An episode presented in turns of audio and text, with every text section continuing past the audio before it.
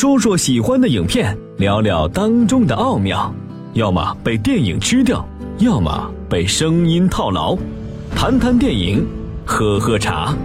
八九八，谈谈电影。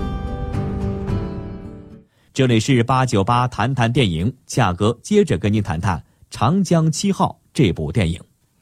二零零八年，由周星驰自编自导自演的电影《长江七号》。不仅着重表现了主人公小迪和父亲的父子关系和长江七号这只外星狗的大爱，在这部电影里，周星驰也用各种配角表现了贫富差距，时不时讽刺着社会和教育。你们欺负女孩子，我是英雄，你干嘛又跟过来？别理他，走了，穷鬼，我不想跟你玩。闪开！我那个是穷鬼。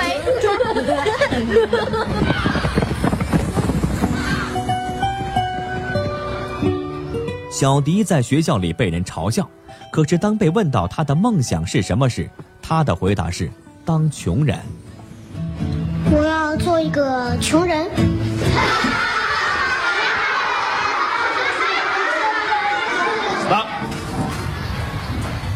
因为说，只要有骨气，不吹牛，不打架，努力读书，就算穷，到哪里都会受到尊敬的。小迪的回答引起了哄堂大笑，但是恰哥觉得并不好笑，只是觉得呀，小迪这孩子三观特别正。当然，这都离不开小迪父亲的教育。我们虽然穷，但不乱说脏话；我们不去偷，我们不去抢。不属于自己的东西，我们不会拿。你要努力读书，将来做一个有用的人，啊！我呀，就是小时候没有书念，所以现在跟不上时代。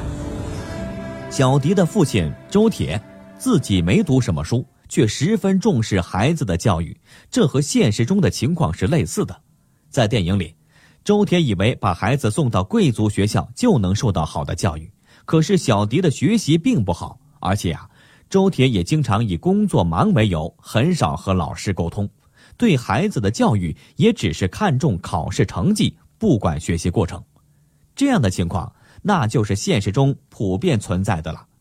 很多家长觉得把孩子送到好学校了就万事大吉了，觉得分数高了就一路顺风了，实际上并非如此。如果过度的向孩子灌输这样的思想，等到小孩有一天体验到挫折时，他就会觉得这些话都是谎话。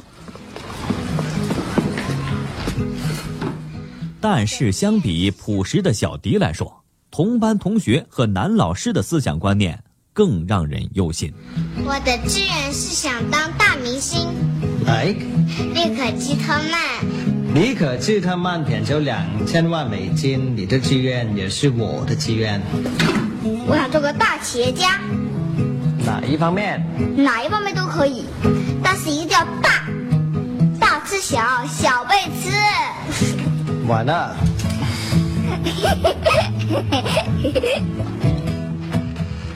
做大明星，当大企业家，这些话借孩子之口说出来，让人觉得逗趣儿。可是，正是这些逗趣儿的话，体现了他们心中的野心。这种野心来源于对功名利禄的追求，用这种夸张的方式表达出来，再对比着甘当穷人的小迪，形成了强烈的反差。这样的表现，让精神富有的穷人和精神贫乏的富人产生了对比，拉开了主角和配角之间的距离。《长江七号》这部电影既体现了人文关怀，又讽刺着社会和教育。所以说，周星驰的电影是很有内涵的。但是，恰哥刚才还没有真正的往深处说，这是因为咱还可以留点时间把这部电影往横向上说。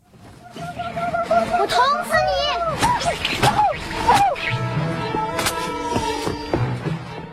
电影中的外星狗和小主人。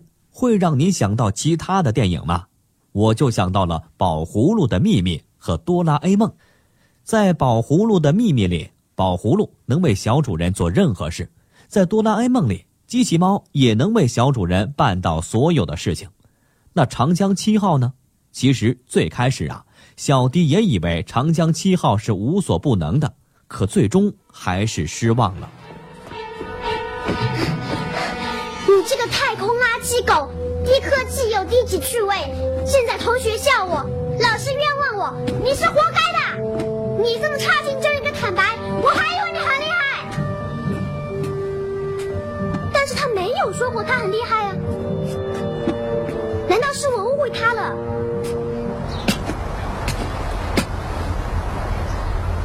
是不是我错了？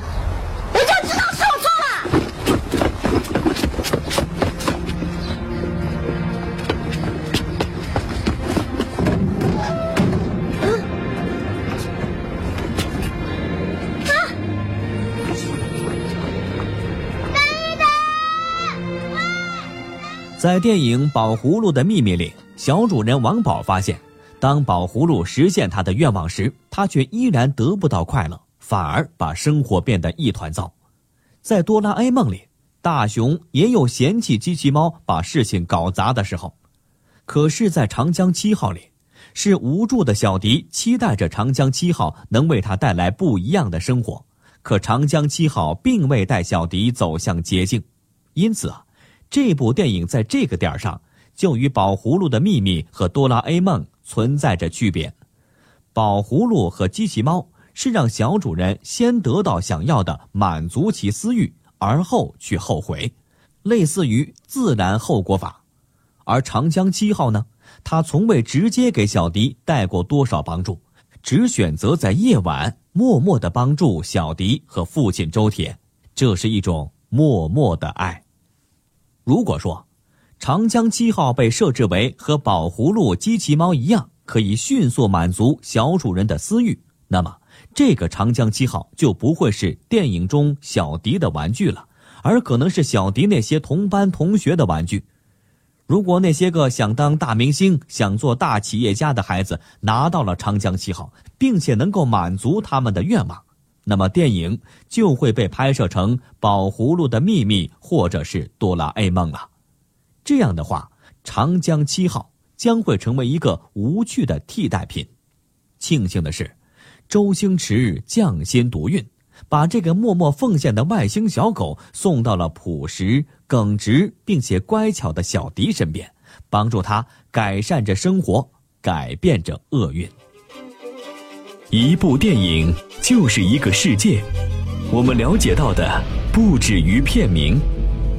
从声音中领略处处精彩，在电影里完成整个旅程。八九八，谈谈电影的世界。八九八，谈谈电影的世界。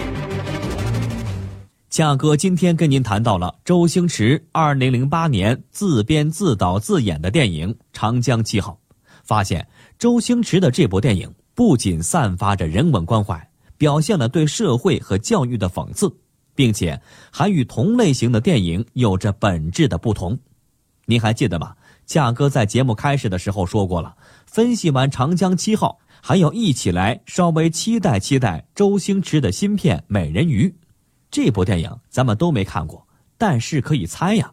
你想啊，美人鱼。并非生活中真实存在的生物，美丽又神秘，还温婉如水，这肯定得和电影的男主人公有一段爱情故事，而且啊，这爱情故事要想说的曲折，就得有阻碍，不管是人的阻碍还是事情的阻碍，很可能到最后都会彰显出自然或者是社会的问题，因为周星驰的电影是有内涵的，但是星爷的电影。肯定也是不按常理出牌的，所以恰哥也就是猜猜，这电影《美人鱼》到底真正是什么样子，就等着过节去电影院观赏了。感谢收听今天的八九八谈谈电影，这里是电影八九八潇湘电影广播，我是刘夏。今天我们一起谈到的是周星驰自编自导自演的电影《长江七号》，也一起期待了周星驰导演的新片《美人鱼》。接下来更多精彩节目，欢迎继续锁定收听电影八九八。